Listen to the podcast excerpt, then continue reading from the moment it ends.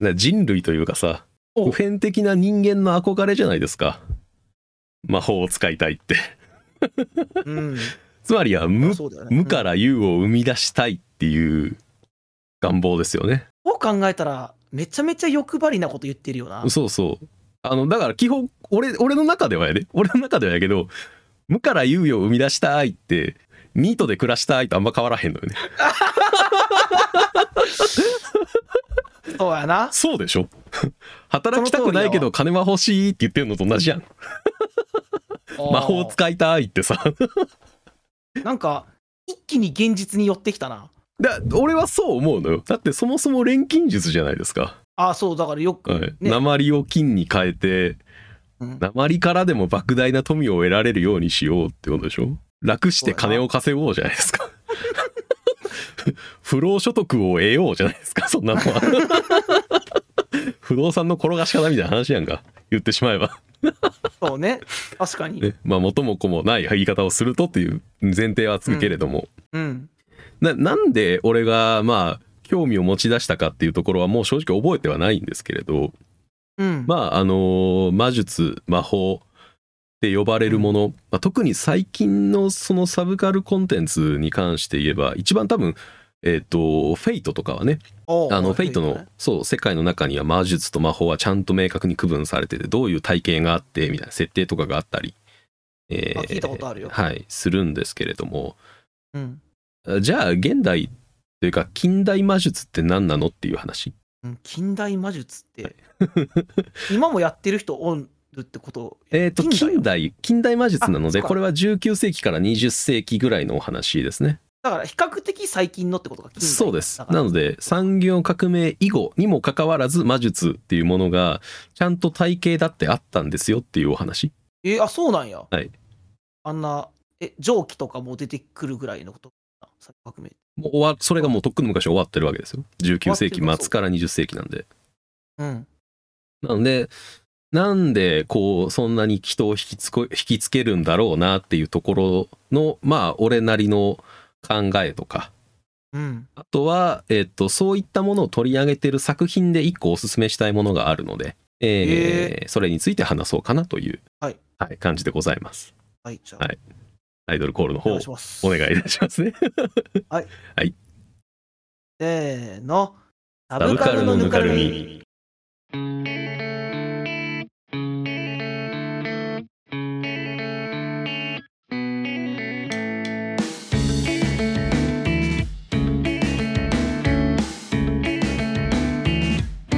第59回。恐るべき近代魔術と近代呪術の世界。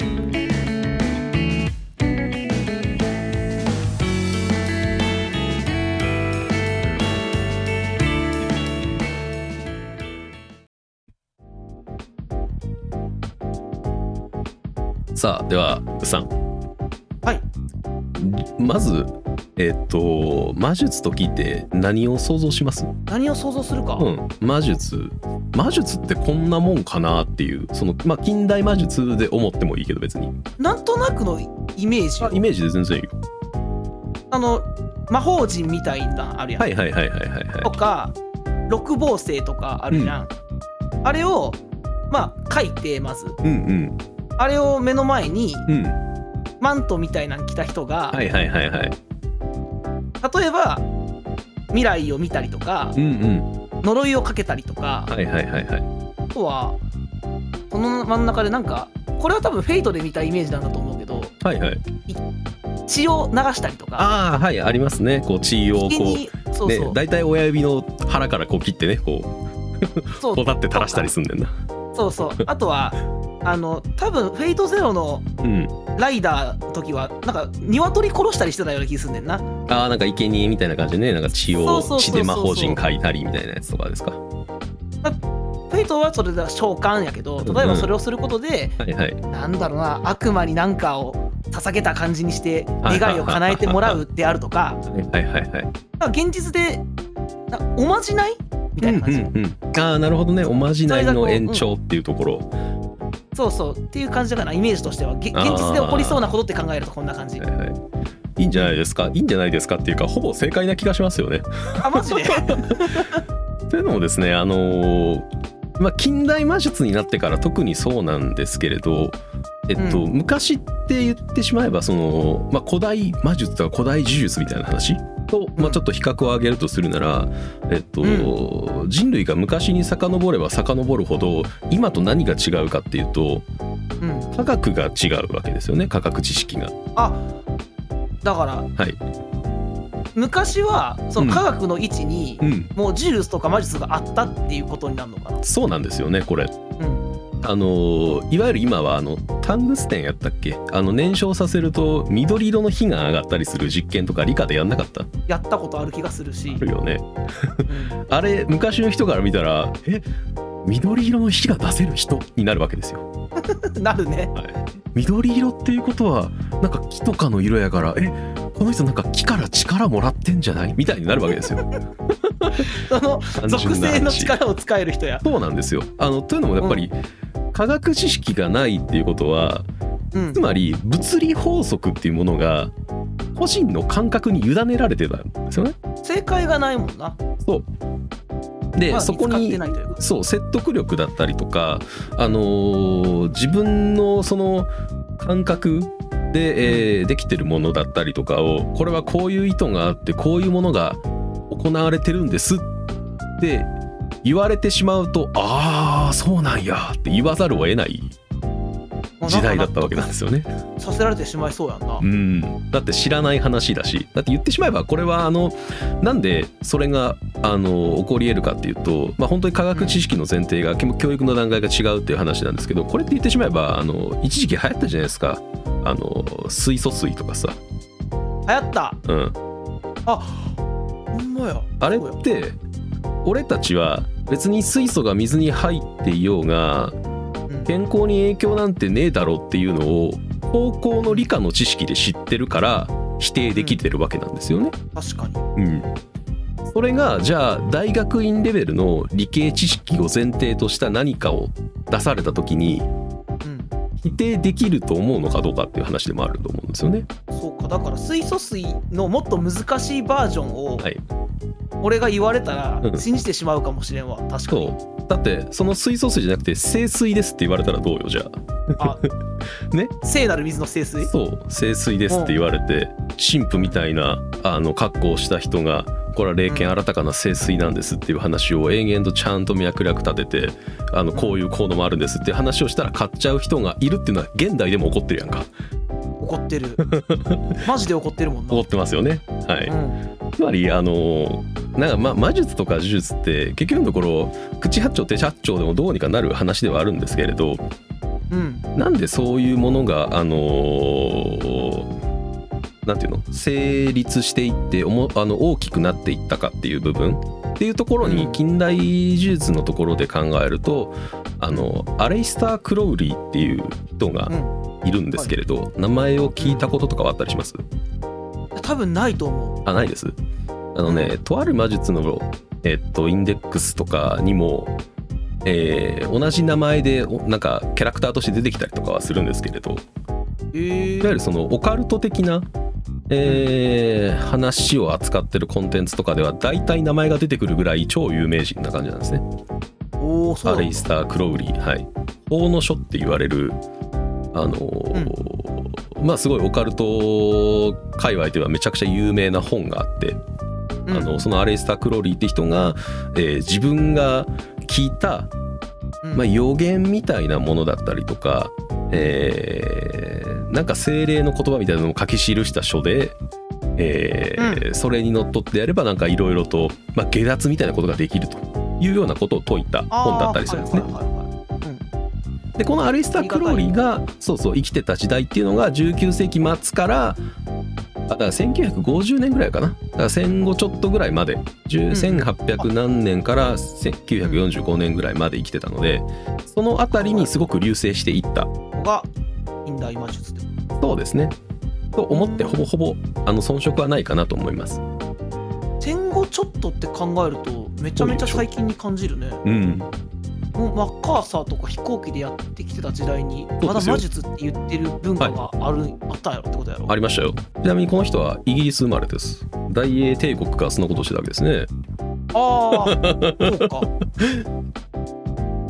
はい、魔術結社名をいくつも立ち上げたりとか。うーん。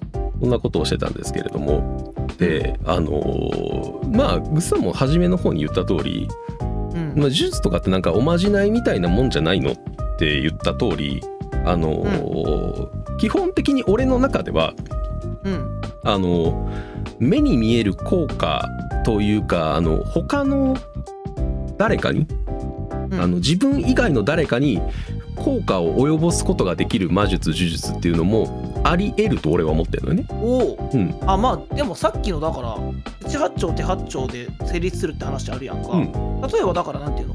これも知らない人から見たらさ催眠とかはさ、はい。はい。そう見えるんじゃないかなって思う。まさにその通りですよね。あの文化人類学っていう学問があって、名前は知ってる。うん、その中でねあの呪術っていうものが2つに分類されてるんですね。へえ。そう感染呪術と類感呪術っていうものに分類されてて類比呪術かな？うん。オタク好きそうな単語って思ったよでしょ？ニヤニヤしちゃった。これねでもちゃんとねあの分かる話なんですよね。感染呪術ってじゃあ何かっていうとうん。えっと何か影響をもたらしてるものは遠く離れてても同じ影響をもたらせられるっていう考え方に基づいてるものだもので例えば、あのー誰かの紙をもらってお守りにするみたいなこと。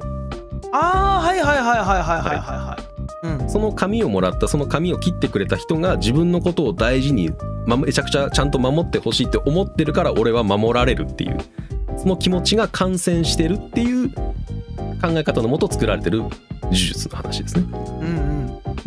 類比呪術っていうのは何かっていうと、えー似たもの類、えー類するものに効果を及ぼすことで類するものにその効果を及ぼそうっていう考え。これは一番わかりやすいのが牛の国参りですね。ああはいはいはいはい。人の形をかたどった藁人形に釘を打って痛みを与えよおおはい。わかりやすい。うわかりやすいでしょ？わかりやすい。でこの類比呪術は、まあ、特にその相手を害なすことに使われることが多いものではあるんだけどうん。これは俺は効果を及ぼすことがあると思うねんな。なんでか。え類比の方がってこと？そう。えー、俺感染の方がある効果ありそうって思ったけど。じゃあちょっと俺の考えを述べますとですね。うん。牛の国参りをするわけですよ。ね深夜2時やったっけな？牛三つ時。2時か3時どっちかぐらいよね。ね、2時か3時ぐらいに、えーうん。頭にあ、まあ、白装束着て頭にだからあのろうそく立てて釘で打ちつけるわけですよね、うん。あのバラ人形になんか写真かなんかもしくは紙を挟んだりとかもするのかな？あーそうしてメージあるよね。ね打ちつけるわけですよね。うん。あれって、うん。えーどこで行われるかって考えたことあります？あれあれあれする場所？うんなんか神社のイメージあるけど。あるよね。うん。で神社ってことは町に1個ぐらいしかないよね、うん。でうんうん確かに。うん。大体それをやりたいってことは同じ町に住んでる誰かにやりたいわけですよね。ああ確かにそうだね。で町に1個しかない神社だったら近場に絶対言えばあるよね。神主だったりとか。あーあるある近場の人、まあ、もしくは通り一本挟んだ向こうかもしれないけど。うんで深夜2時3時でしょ？釘を打ってんでしょ？カンカンカンカンって。めっちゃ響くしあい怖いしつあの人を呪ってるんだって分かっちゃうわけですよね。これって。そうだね。そのかその感情というかその情報って伝わるやん、絶対。本人にね。そう。うん。そう回り巡って伝わった時にえ俺って呪われてるんだ。めちゃくちゃそうやって恨まれてるんだっていう気持ちで心にダメージがいく人は絶対にいると思うのよね。いる。うん。もうこれは絶対ああそうなん。えあいつ呪ってんねやで。うん。口では気にせんって言うかもしれんけど、うん、そっかこの時俺にむこの芽生えるマイナスな感情が呪いかもそうなんですよ。そしてその状態で何かしら不幸なことが偶然であろうが何で起こったとしてもああの呪いのせいかもって思ってしまうわけなんですよね。思ってしまうわ、うん、これが呪術の正体なんですよね。あーなるほどね。はい、あ刷り込みとそうそうそう。この刷り込みに対対するなんか貴族間違いじゃないけど。そうそうそうそう。どこに因果関係を持ってくるのかの認識のこうゆる揺らしというか。これそうやねねんな、うんいやなんそんなわけないやんって、うんうん。他人事なら言えるんやけどうん。やっぱ自分に起こったって考えるとはい。そんなことないやんの左脳と。はいはい。いやこっちのせいじゃないの。右脳は 右脳が買ってくる感じがするわ。感覚で考えてしまうとねどうしてもそういう部分ができてしまうものではあるので。だからあの、ね2時3時に人を呪いたいのになんでそんな目立つ格好をしてるのっていうわけなんですよね確かに。呪ってることを伝えないと意味がないんですよ。呪術って多分。あーなるほどな。だから占い師は占ってますよって格好をするし 巫女は巫女ですよって格好をすると俺は思ってんのよね。あのポサうん。とそれを出すためのこのコスチュームなどの演出が大事ってことね。そういうことなんですよね。あでそういったその演出っていう部分をよりその、うん。あのーまあ科学的にじゃないけどある程度理屈をつけて、えー考えていった結果いろいろその広がっていったのが近代魔術だったり近代手術だったりするものなんですよね。はい、だからこういう方法論っていうものをちゃんと前提に置かれてるものだったりするのよ。根拠があんねやそういう。そうそうそうそうそう。ある程度の根拠ね、まあ、そのそれが本当に正しくて本当に効果が出るかはともかくこう順繰りに踏んでいこうっていう段階っていうものが存在する。そうなんですよね。だからあの召喚魔術も近代魔術の中にちゃんとあるんですよね、召喚魔術があるの？えマジで？あるんですよ。はいこれは何を召喚するのかっていうのが問題なんですけれど自分のうん。守護天使を召喚するっていうものなんですね。目に見えない守護天使。だからこれあーそれははできる、うん。そうなんです。できるでしょ？いやいや今の話を聞い不思議やなこのラジオで喋る前、はい。最初からそれ言われたら「うん。なほんなこと言うなよ」って言う言うところが、はいはい。今の話を聞くとうん。守護天気そのそそ召喚できるわってなった今。なるでしょ。そうなんです。不思議。自分自身すらも信じ込んで、自分をあ俺は今何かを召喚してるんだっていうのを信じ込めさえすれば召喚できちゃうんですよね。できる。でそれによって自分の集中力とか、あのー感覚とかが研ぎ澄まされるって信じた人は本当に研ぎ澄まされるんですよね多分これって。いやそうやと思うほんまに、そう。そしてその研ぎ澄まされるっていうその召喚に値するだけのうん、前提が儀式なんですよ。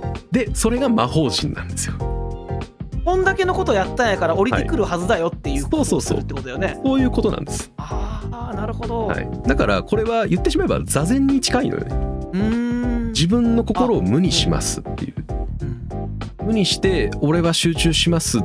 で、えーまあ、だから南無阿弥陀仏とかあのお経を唱えて、えーそれをあの仏に委ねますっていうのを形を変えてるだけでやってることはほぼ精神集中とあんま変わんないというものだったりもするんですよね。途中の考え方が違うわけやなそうそうそうそうそうそう。座禅はだから無にしてだから集中に近いけどそっかその召喚するっていう考え方とうん、召喚するに値する何か儀式を行ってそうそう。それをとにかく信じるっていうなとそう方法論は同じなんですよね多分やってることが。面白いなうん、そうか実はねそういう風に似通ってるものがあると。あそう考えたら、うんこの近代と現代さっき間違えたけど俺は現代でも魔術は使えることになってくるよね、使えると思いますよ。使える使える、うん、だからこの現代においては多分魔術呪術って言葉がスピリチュアルに言い方はあれだけだ気がするけどね。あ確かにそうや。特に日本でおいては。そうね。スピリチュアルっていう言い方をすることで自然に受け止められてる気はするけど俺の中ではあれは魔術呪術の類で思っていいと思う。でそもそもでも魔術呪術って別に誰かを害するものでもないっていうのがさっき言った召喚術でわかるでしょわかる。だから自分のためにうん。自分が何かを頑張るためにとか、はい。自分に対するお守りのためにとか、もしくは別に人に対して使う魔術呪術だって害を内するものだけじゃないよね絶対ね。そうなんですよね。さっきのあの髪の毛のお守りだってそうだろうしさ、例えばこうあ痛いの痛いの飛んでけとかもさ。そう。おまじないですよね本当に。まじないだよね。うん、それを信じてくれたら大丈夫っていうお話うん。でこれは実はあの前ちょっとね別のところで言った気がしますけどあの、近代でもなく中世の頃に、うん。えっ、と類比じゃないわ、えっと感染呪術の話でちょっと、えー面白い例はあの武器難攻っていうものがあったんですよ。あ塗ったら強くなるやつ？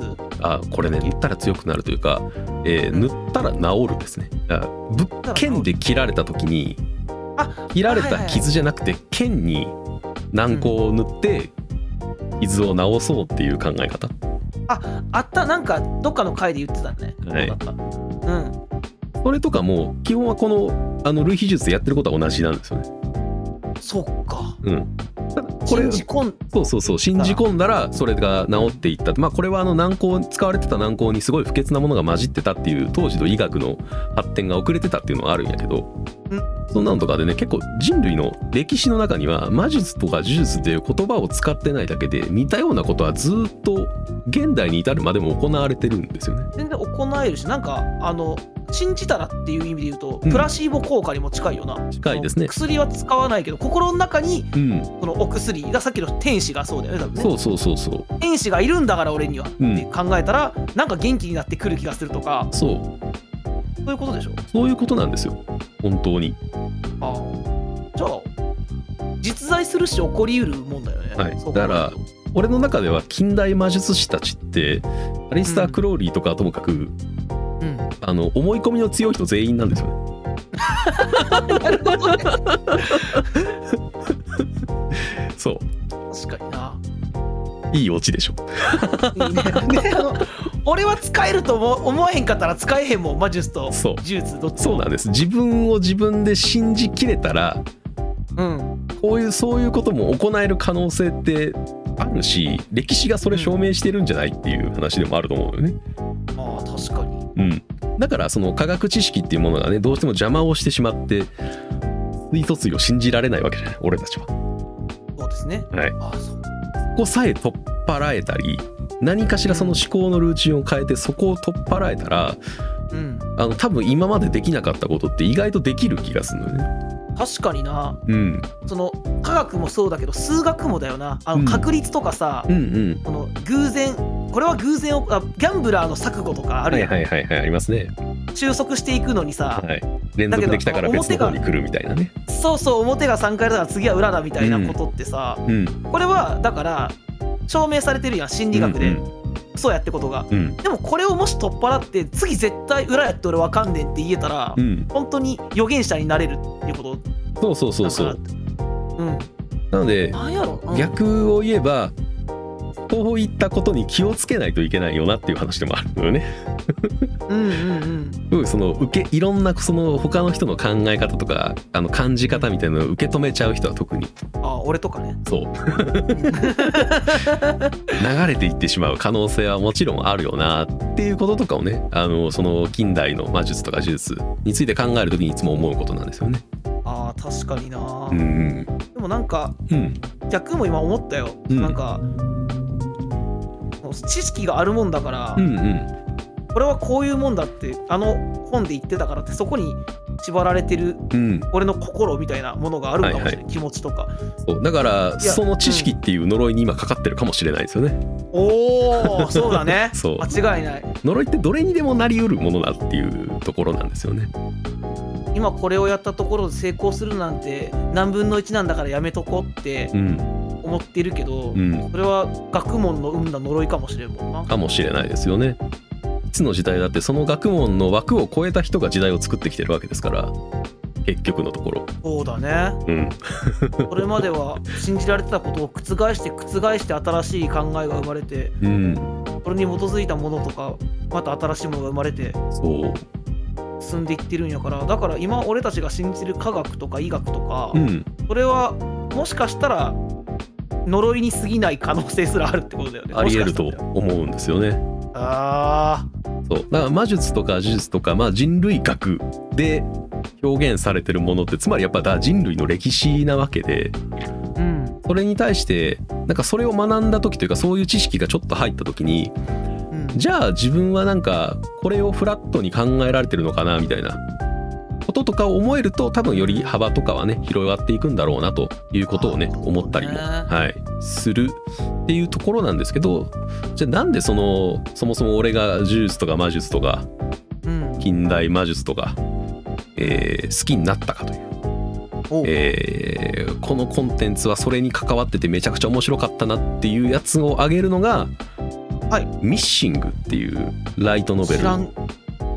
知らんやつやった。あライトノベルなんや。はい、ライトノベルです。えへー、コーダガクトっていう人が書いてるもので、この人何書いてたっけ他？えーっとねあー結構やっぱマイナーなやつしか書いてなかったですか。でもまあ談笑のグリムは確かアニメ化してたりしたんじゃなかったっけな？あそうなんだ。うん。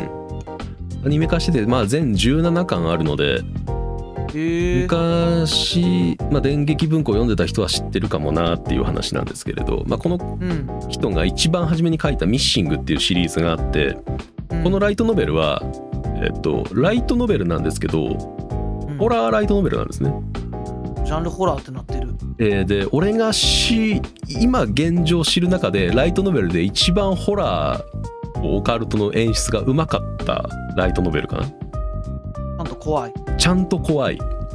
文章で読んでるだけなのに、これ不思議だよな。不思議なんですよね。怖いって。ちゃんと怖い。で、あの、なんていうの？あの、ありがちな、なんか、見開き一面、あーで埋まってるみたいな演出とか一切ないです。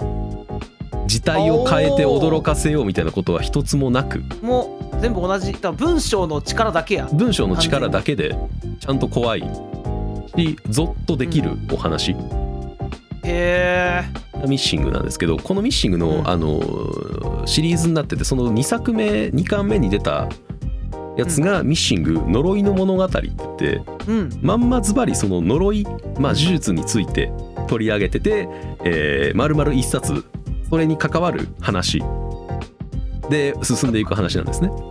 うん。でその中では例えば日本における一番代表的な呪いって何かっていうと、まあ、牛の国参りもそうだけど犬神付きとか、犬神付き？うん、犬神付きはもう今はもうあんま言われないのかな。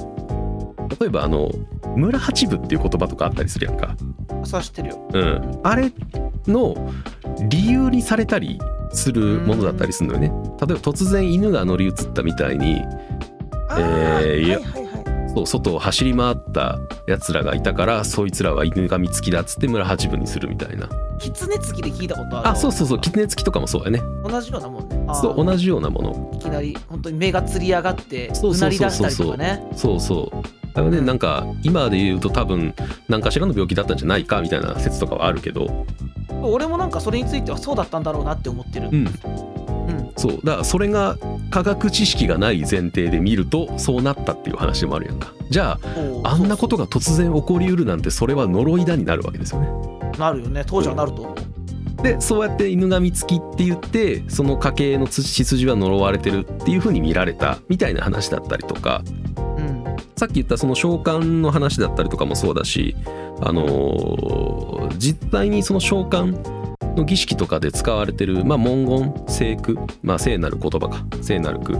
聖句の唱え方だったりとかうん。魔法陣をどういう風に書くかとかうん。えー召喚に当たるにおいて何を心の中で想起しあの想像しなきゃいけないのかっていう部分だったりとかの方法論についてもお話の中でうまく説明してるんですね。あーそんあーまず細かく決まってんねんなさっきそうみたいうな。そそうそうそれをちゃんと出てくんやそれが。そうなんです。それがちゃんと物語が進むために必要な知識になっててうん。それがうまくこの物語が終わる時に解決するっていうのも面白いところなんですね。まあね当時そう今となってはちょっと古めかしい呪いのファックスとかが出てくるんですけど。ファックスってって思いながらねこうチェーンメール。チェーンメールも呪いやんなだから。もう呪いですねだから。そうそう。呪われてる呪われたくないから他の人に回す人が出るわけだし。そうそうそうそう。これを何人に送らないと不幸になりますよやもんな。そあー呪いや。う呪いですよね。なんやろうなそれほんまに言葉なんやろうな。うん。こだ言霊っていうのもほとんど同じ概念なような気がするよね。そんなわけないのにってさ。うん自分に降りかかるまで言えるのにな俺はって感感じ本当に。うん。でもぐっさんのこと呪ってたであいつって言われたらえ、うん。って思うもん絶対ね。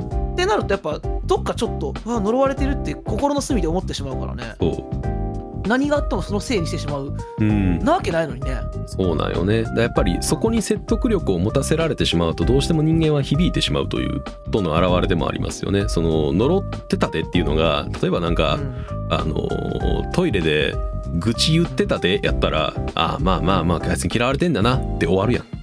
そう。うん、それがなんかあいつ白装束着てなんか釘打ってたでって言われたらうん。え？ってなるやん。なる。そう。ここに説得力を持たせるやり方っていうのが儀式なんですよねだから。あーなんか効果ありそうやもんその方がやっぱ。うんうんうん。そうそう。感覚的にねやっぱりそう思えてしまうのが人間だとも思うので。やられた方もそう。ななんか人間って弱いなって思ったわ今日の話聞いたら。そうですね。本当にいや影響を受けやすい生き物なので。しょうもなくない？だって本当は。ほんまな。だってさ自分の何の根拠もないことのためにさ、うんそんな夜中起きてやで。うんうん。今やったらアラームかけなあかんわだ。ろ 起きてさ熱いろうそくに火つけて頭につけてやで。それしたらさアホやなって思うかにうん。自分がされたって思ったらえって思うわけやんか。そうなんですよね。なんて弱くて脆い生き物人間って。うんうん。分かってんだよ。だってもう科学でそんなこと効果ないって分かってるしで今ドミニクからこの話を聞いたんだから、うん。呪いってそういうもんやから、はいはい。俺の心が起こすもんだから、うんうん。気にせんかったら悲観ものやん俺にとって、うんうっんていうもうメタ的な認知もできた上でやっぱり効果はありそうな気がすんだよな。そうなんですよね。で聞いてたけど本当はって思っちゃうっていう。それたってなったらやっぱり。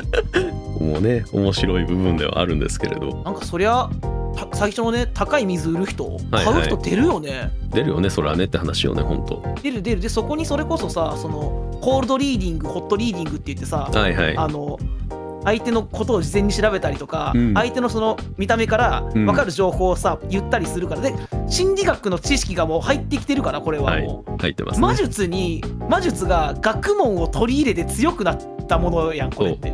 だから今あのみんな多分魔術とか呪術とかってもう廃れたものだと思ってるけど多分今一番強いんですよね。科学知識を仕入れられるから。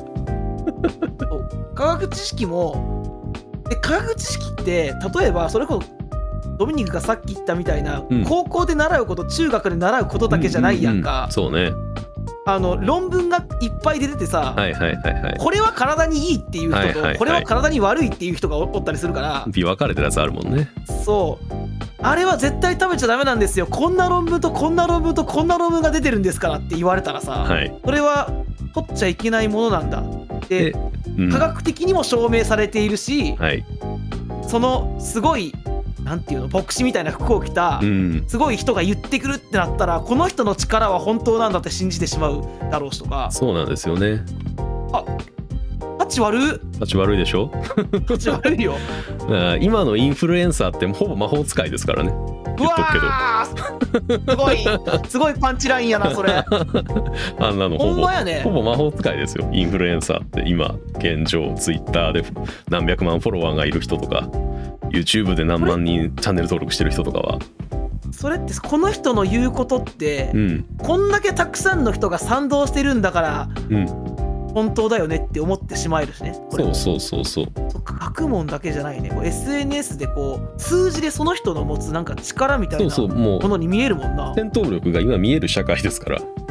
別にそんなことないねんけどな。そいつが言っとることが正しいわけじゃなくてその一言がいろんな人に伝わるだけであって。そうそうそう別にそうじゃないんだけどなんかすごいで「いいね」とかついてると正しいことのように思えてしまうもんな。すごい最近それは俺も意識するようにしてるんだよな。パッと見て。本当？って思う一回。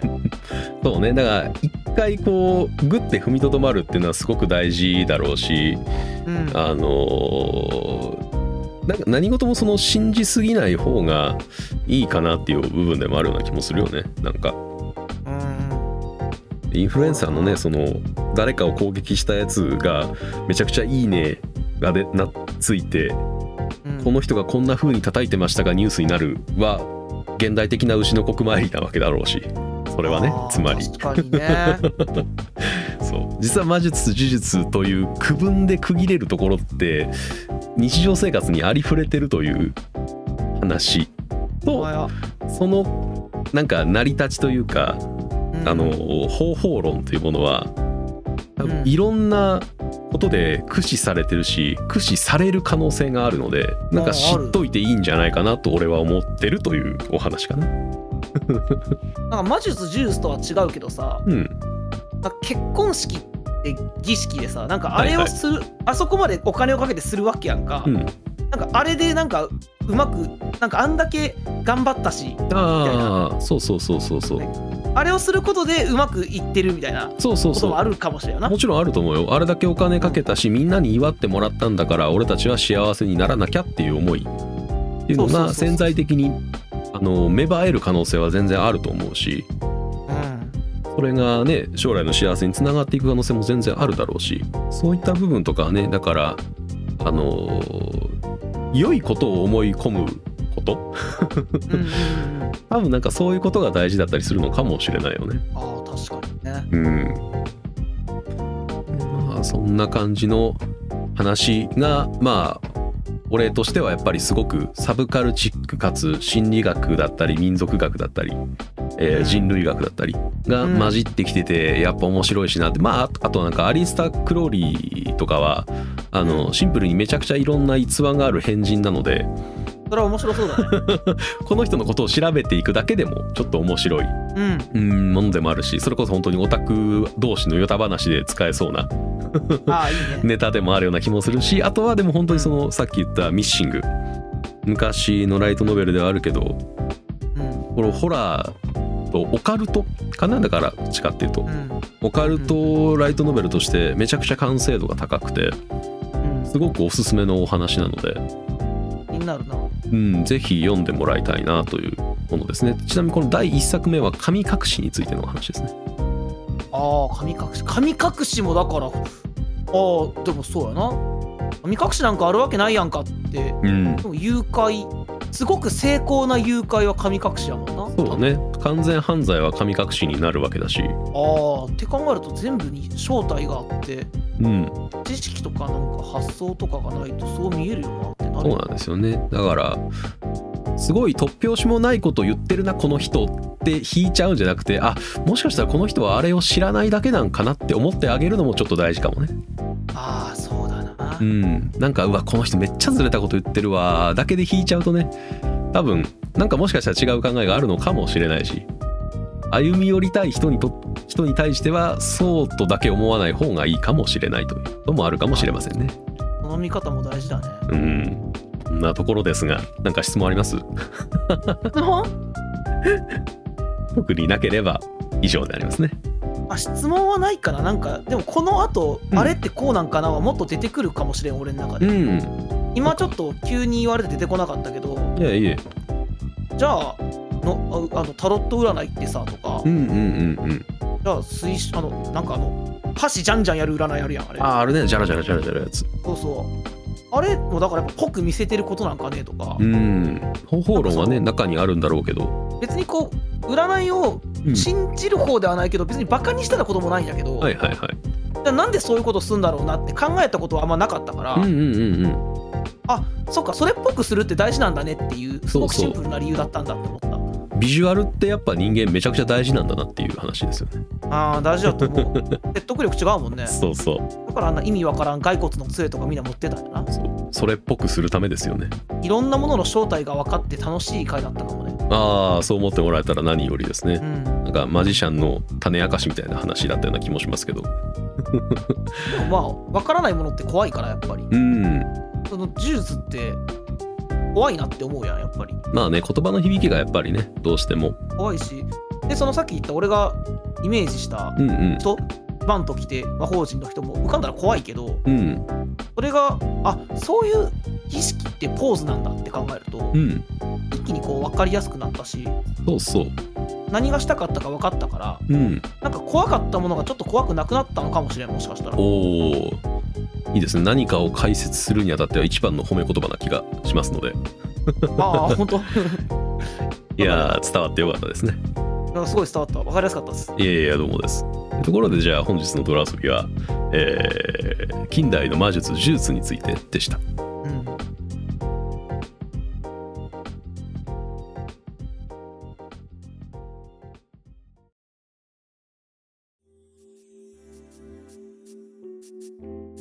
すごい遠いことの話やなって思ってたからいろいろ。でなんか歴史？うんうん。現代ではこう考えられないようなものが昔信じられててうんうみたいなん歴史の話なんかなって思ってるで歴史の勉強とそんな時代もあったんやなって思えばいいなって思ってたんやけど最初は。はいはい。めちゃくちゃ日常と現代に溢れてるものだったから そうそう最そうそう。終的に。いやびっくりしちゃったし。なんやろなんかうん。すごい俺はなんか今俺ってフラットじゃない状態だなっていうのをあ。心の状態ね今。はいはいはい。自分の状態、まあ、フラットじゃないけどそこに乗っかって楽しもうってしたりとか。逆にそのあフラットじゃないでもフラットに戻れへんってなったりとか。だから多分系統しやすいと思うのよね。この魔術というの多あー分。俺はそもそもね。でもそっかなんか魔術呪術とかうん。あと俺が信じてるもの心んの正体それそれ自体がもう呪い魔術かもしれないなとか。うんうん。なんかなんかね知識を得ただけのはずなんだけどなんかあ、うん。具体的な例がちょっとパッと出てこないけどなんか型の力がすごい今楽になった気がしたのよね、うんうん。うん。そうだね。なんかこう自分の考えがすごく揺れ動いてるから自分ってすごく不安定な人間なんじゃないかって思うかもしれないけどそもそも人間ってそうだからっていう話でもある気がするし。うん。だからそこにねすごく力を入れなくてもいいような気もしますよね。でドミニクがあんま揺れ動かない人間で揺れ動かないドミニクと喋ってるから、自分が余計揺れ動いてるなって思う、なるほどね。そうそう。でもなんかその揺れ動く要因にはそのうん。いろんな呪いうんうん。魔術。と呼ばれてなくても多分それに近い何かが心にうん。あったりとか、逆にその本当かわからない知識学問にとらわれたりとか、はい。そういう危うさが自分にもあるしでもそこに気をつけてこうねっていうか教訓にもなったような気がするね。うんそう思ってもらえたら何よりですね。うん、でなんかあとはまあ俺の言うことを信じすぎないようにという話ですかね。そうだな間違いない。うん、というところで本日もご視聴いただきありがとうございました。ありがとうございました。お疲れ様です。お疲れ様です。